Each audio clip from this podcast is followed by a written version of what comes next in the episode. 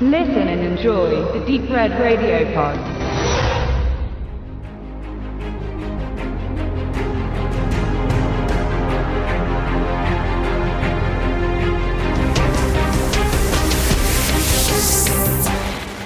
Ich und Stefan haben uns noch überlegt, wir rezensieren noch ein berühmtes und ein beliebtes Spiel, bei dem man an einem auf einem Brett genagelten Pfeil dreht, um dann Füße und Hände auf gefärbte Flächen zu legen.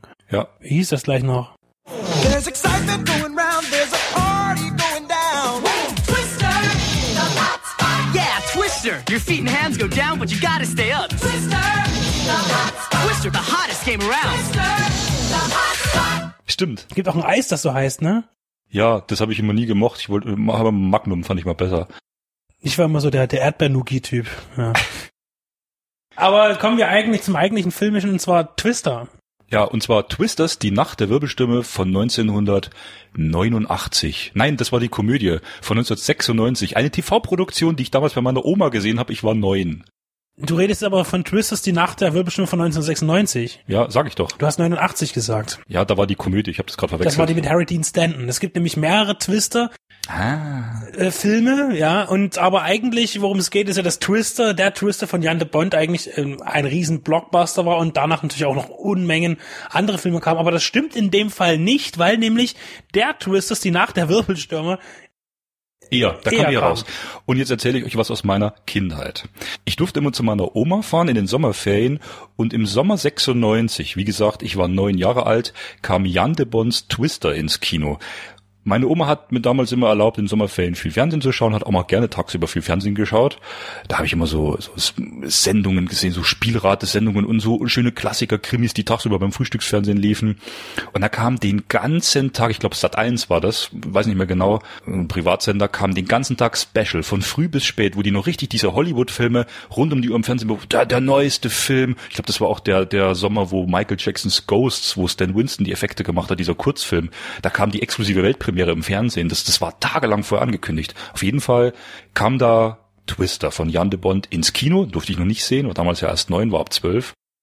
Wer ist Jan de Bond, fragen jetzt einige. Ah, das ist der, der den ersten Speed gemacht hat mit Keanu Reeves. Der das war, war, sein, richtig gut. sein, sein Regiedebüt, weil er ja eigentlich Kameramann ist. Von wem, fragen wir euch. Wenn ihr diese Frage beantworten könnt, be bekommt ihr unsere nächste DVD oder Blu-ray zugeschickt. Das ist unser Gewinnspiel, versteckt in Twister. Also die Blu-ray, die wir schlecht fanden.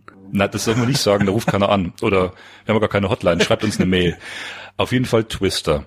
Äh, Bill Paxton und Helen Hunt in den Hauptrollen. Bill Paxton, der hat ein Jahr später in Titanic die erste einführende Nebenrolle gespielt und ist natürlich auch ein Liebling von James Cameron. Wieso sagen wir jetzt James Cameron, wenn er gar nicht Regie geführt hat? Ja, weil die Gail Ann Hurd, die äh, damals seine Lebensgefährtin war, hat bei Twister auch mitproduziert. Ne? Also Terminator äh, mitproduziert und ähm, Aliens und The Abyss. So. Kurz die letzte Verlinkung zu The Abyss und zu Cameron, äh, Benthic Petroleum. Das ist Benedikts heimliche äh, Gasfirma, die er nebenbei betreibt, dass er sich seine ganzen DVDs kaufen kann. Da gibt's auch einen Öllaster in Twister, der dann durch die Luft fliegt. Da steht auch Benthic Petroleum drauf. Also so Und wo taucht der Name aber nochmal auf? Das hattest du jetzt nicht ganz genau erklärt. Das war jetzt bei The Abyss. Ja, bei The Abyss. Und ich glaube bei Terminator 2 gibt's einen Laster, der auch irgendwie rumsteht und in die Luft fliegt mit Benthic Petroleum. Und wir, oder Stefan vermutet, es ist Gail Ann Hurd, die dort die Verbindung ist. Ja, die hat sich einen Laster gebaut und hat ihn in allen Filmen hingestellt, der ist immer wieder umgefallen. Auf jeden Fall Twister.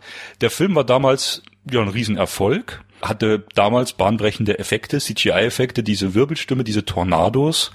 Auch wie dort Häuser aufgebrochen werden und zersäbelt Ja, werden ja. von den, von den Wirbelstürmen. Das ist schon sehr eindrücklich gemacht.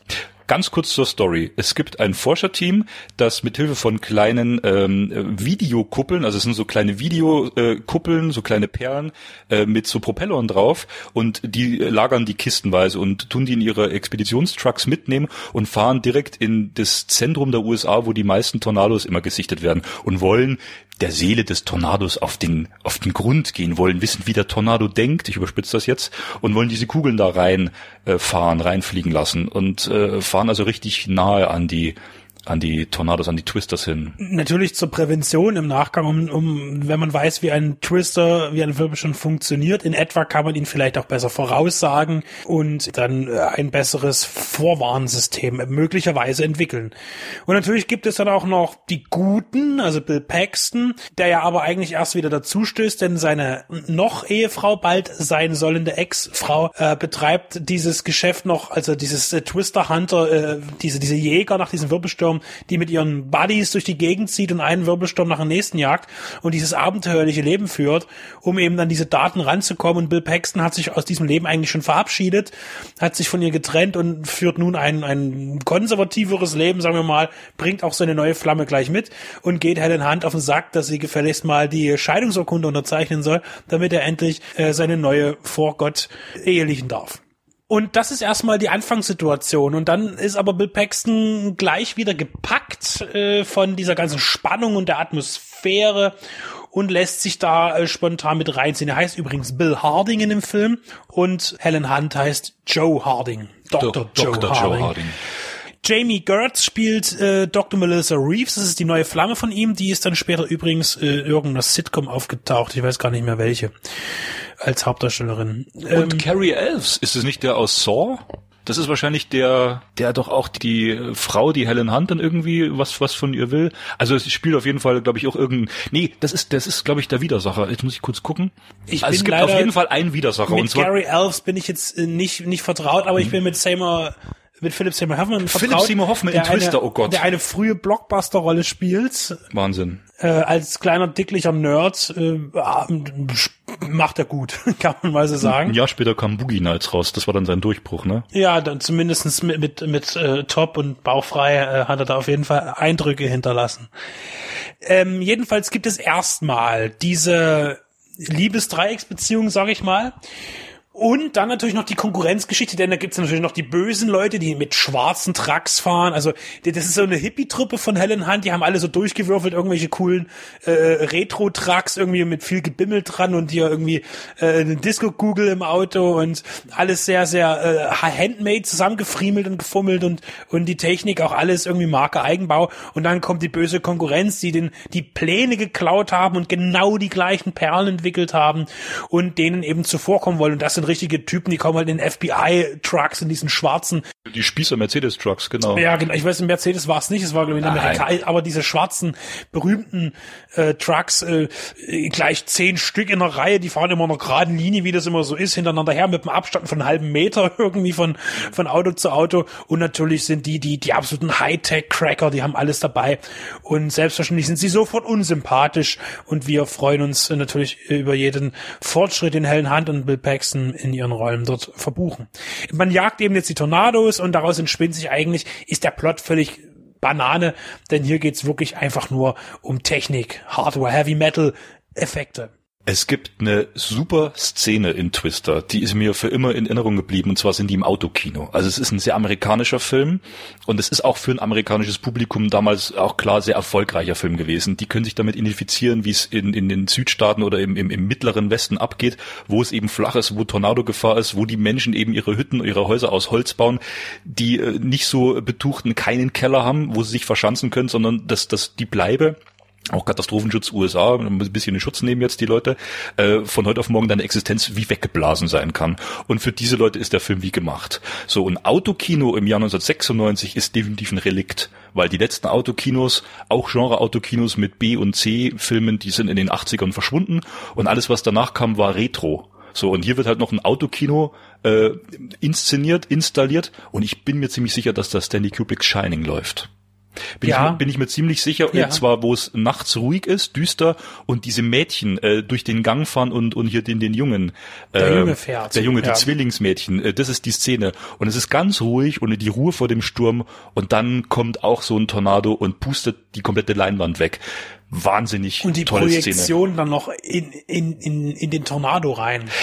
Man sieht noch ein bisschen ganz sein, ja, das ist großartig Ja, das gemacht. ist ganz großartig gemacht, ja. Und dann kommt halt auch noch diese, das ist die gleiche Stelle, wo dann diese berühmte Radkappenszene kommt. Es gibt ja so, es gab immer äh, Geschichten, die haben die Leute von Twister erzählt, als der Film noch neu war, man hat ihn vielleicht selber noch nicht gesehen. Ja, und dann fliegen die Radkappen da und sensen da durch. Oder dann dieser Spruch, ja, ach, da guck mal, da fliegt eine Kuh. Und er sagt, ja, das ist die gleiche von eben, bla bla bla. Das waren so Sachen, das war auch so ein Mythos, wurde darum gebaut. Ähm, das war ja noch nicht so einfach. Auch ich war damals, äh, konnte den ja nicht im Kino sehen, aber irgendwie hat man dann auch in der Schule und so weiter, haben da viele schon von gesprochen. Ähm, Ja, das war schon so ein Kultfilm, Twister. Ja.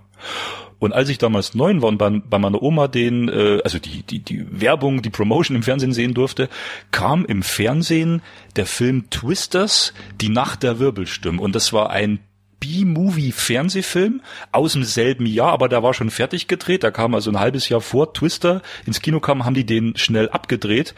Und ich kann mich erinnern, ich habe den den habe ich im Fernsehen gucken dürfen, obwohl der ab 12 war, weil ich so geflasht war, so gebannt von dieser Tornado-Kraft, die da gerade durchfliegt. Und ich glaube, ich bin dann auch, das war im Sommer, rausgegangen, ohne Witz, und habe auf dem Feld in Thüringen geguckt bei meiner Oma, ob da nicht gleich so ein Twister kommt oder ob ich vielleicht irgendwas am Himmel sehe. Also diese Faszination für diese, für diese, Natur, für diese Naturgewalt, für dieses Großartige, das war in mir Neunjährigen damals drin. Das war perfektes Kinderkino irgendwie. Twister löste dann eine unglaubliche Menge an Fahrwasserprodukten aus. Da gab es dann TV-Zweiteiler, amerikanische, wo dann auch, äh, was eigentlich schon so ein bisschen vorwegnahm, was dann später mit Day After Tomorrow kam von Roland Emmerich. Da wurde dann jede mögliche Naturkatastrophe genommen, die dann auf irgendeine Großstadt der USA losgelassen wurde.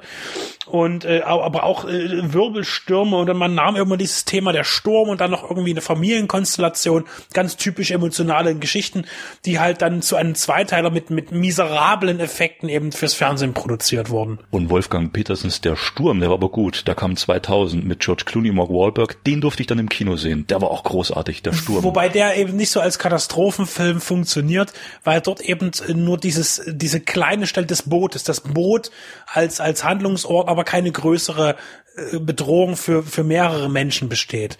Also würde ich da jetzt nicht vergleichend mit reinnehmen, weil es eben doch äh, auf diese kleine Gruppe von Menschen lediglich bezogen ist. Das stimmt, aber es war nichtsdestotrotz Ja. ein effektreicher, guter Kinofilm für einen Katastrophenfilm.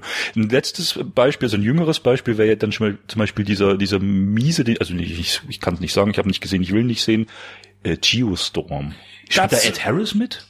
Ähm, Jared Butler, glaube ich. Ich äh, Okay. will jetzt aber auch das gar nicht äh, weiter was dazu sagen, weil ich eigentlich noch was anderes mit dem Film vorhabe, weil ich dem Film ja vorwerfe und vielleicht ist es, wird es sogar in den Credits genannt, ich habe noch nicht gesehen. Aber nach dem Trailer und Inhalten zu rechnen, ist es ein Remake von Roland Emmerichs ersten Film, das Arche Noah-Prinzip. Und das Witzige ist ja, dass Dean Devlin den Film, glaube ich, sogar inszeniert hat, der ja Produzent von Roland Emmerich ist, die auch zusammen eben äh, Stargate und äh, Independence Day gemacht haben. Äh, und da dachte ich mir so, um Himmels Willen ist das doch bitte jetzt kein Remake von Roland Emmerichs einzigen wirklich ernsten Film. Ähm, naja, das stimmt nicht ganz, aber zumindest seinem, seinem wirklich großartigen Debüt, den er an der HFF gedreht hat äh, in, in München ist wahrscheinlich ein Remake. Also das werde ich noch irgendwann mal unter die, unter die Lupe nehmen. Ähm, Twister, wir hatten gerade noch über, über, ist eigentlich schon auch ein historischer Film, weil Stefan sagt es und wir recherchierten und hatten recht. Das ist die allererste DVD, die jemals rauskam, und zwar im Juni 99. ist also tatsächlich auch dort ein, ein Home-Video-System Meilenstein in der Veröffentlichung. Und äh, nur mal so nebenbei können wir noch sagen, dass die letzte VHS im Übrigen im Jahr 2009 vertrieben wurde und der letzte Film, der dort auf, also man sagt, der letzte Hollywood-Film, der 2009 auf Band auf VHS noch ge geknallt wurde. David Cronenbergs A History of Violence. Nee, im Jahr 2006. Das war 2006, genau. Okay. Und bis 2008 wurden noch VHS-Kassetten vertrieben und dann war Cut. Also hier mal kurz medienhistorisch der Abgleich zwischen den Formaten. Ja, ich habe den ersten Speed wieder gesehen. Jan de Bond. Ich meine, die Action-Sequenzen in Twister mit den Trucks, wie du gesagt hast, wie die da durch die Pampa heizen, das ist schon großartig gemacht. Das ist ein reiner Actionfilm. Das ist auch super aufgenommen. Alle- Allein schon, es, es passiert ja nichts, nur die Autos fahren, aber wie die Hubschrauber da drüber gehen mit den Kameras und dann natürlich noch der Score dazu, der auch sehr pumpend, sehr, sehr, sehr kinetisch ist.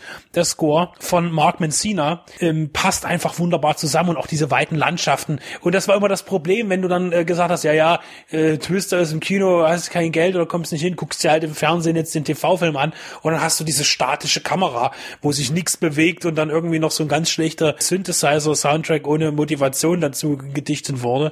Das ist natürlich ein himmelweiter Unterschied. Da kann man an Twister kann man wunderbar diese Abklatschfilme eigentlich mal analysieren, weil das ist da ist wirklich ein himmelweiter Unterschied. Also Twister hat eine sehr äh, gute äh, Optik. Jan de Bond als Actionregisseur hat ein sehr gutes Auge für Dimensionen, sage ich mal. Also den Horizont, diese weiten Ebenen der USA, wie die ausgeleuchtet sind, das ist schon sehr eindrucksvoll. Den kann man im Kino gut sehen. Und letztmalig auf meine Oma zurückzukommen, diesen Twisters, den ich im Fernsehen gesehen habe, das war ja so ein Fahrwasserprodukt oder so ein Vorklapp als TV. Da kommt in einer einzigen Einstellung kommt, wenn so ein Junge verängstigt oben im ersten Stock aus dem Haus aus dem Fenster blickt und irgendwo ganz weit hinten sieht er so einen kleinen schwarzen Schlauch tanzen. Das ist der einzige Twister, den einzigen Wirbelsturm, den man in dieser Fernsehfilmfassung sieht. Das weiß ich noch ganz genau, weil ich habe als Junge immer auf den Twister gewartet, wann der endlich kommt. Und du siehst immer bloß irgendwas rumflattern oder irgendwo Wind, hat einmal einen Föhn hingehalten und irgendwelche panischen, kreischenden, hysterischen, schreienden Gesichter im Keller, aber du siehst nie die Twister. Und das war damals bei Jan de Bons Twister der Sensation, dass du diese ganzen animierten, computeranimierten Wirbelstürme siehst, wie die da die Landschaft kaputt fetzen. Das war großartig gemacht. Ich finde es heute noch eindrucksvoll. Auch wenn der Film zugegebenermaßen ziemlich hohl ist. Ist eigentlich eine Liebesgeschichte, der Film. So wie Jurassic Park auch ist, ist eine Liebesgeschichte. ja, Drehbuch Michael Crichton. sind wir wieder dabei. Jan de Bond hat dann wirklich äh, eigentlich schnell seine Regiekarriere beendet. Er hat noch drei weitere Filme danach gemacht und zwar Speed, 2 Cruise Control, sei- ein Riesenflop, den er mit produziert hat und sich da glaube ich sehr in die Nesseln gesetzt hat. Gar nicht so schlecht ist das Remake von Bis das Blut gefriert, das Geisterschloss mit Liam Neeson. Finde ich ist eine ganz atmosphärische Geschichte, kann man machen und über Lara Croft Tomb Raider, da darf jetzt jeder denken, was er will drüber. Äh, war auch noch glaube ich ein ganz gut ähm, handgemacht wollender Actionfilm eigentlich, aber ich habe keine wirklich guten Erinnerungen an Lara Croft Tomb Raider. Ich weiß, dass im zweiten Teil Tisch mitgespielt hat und das soll was Na, sein. das war doch der hier, die Wiege des Lebens. Hm.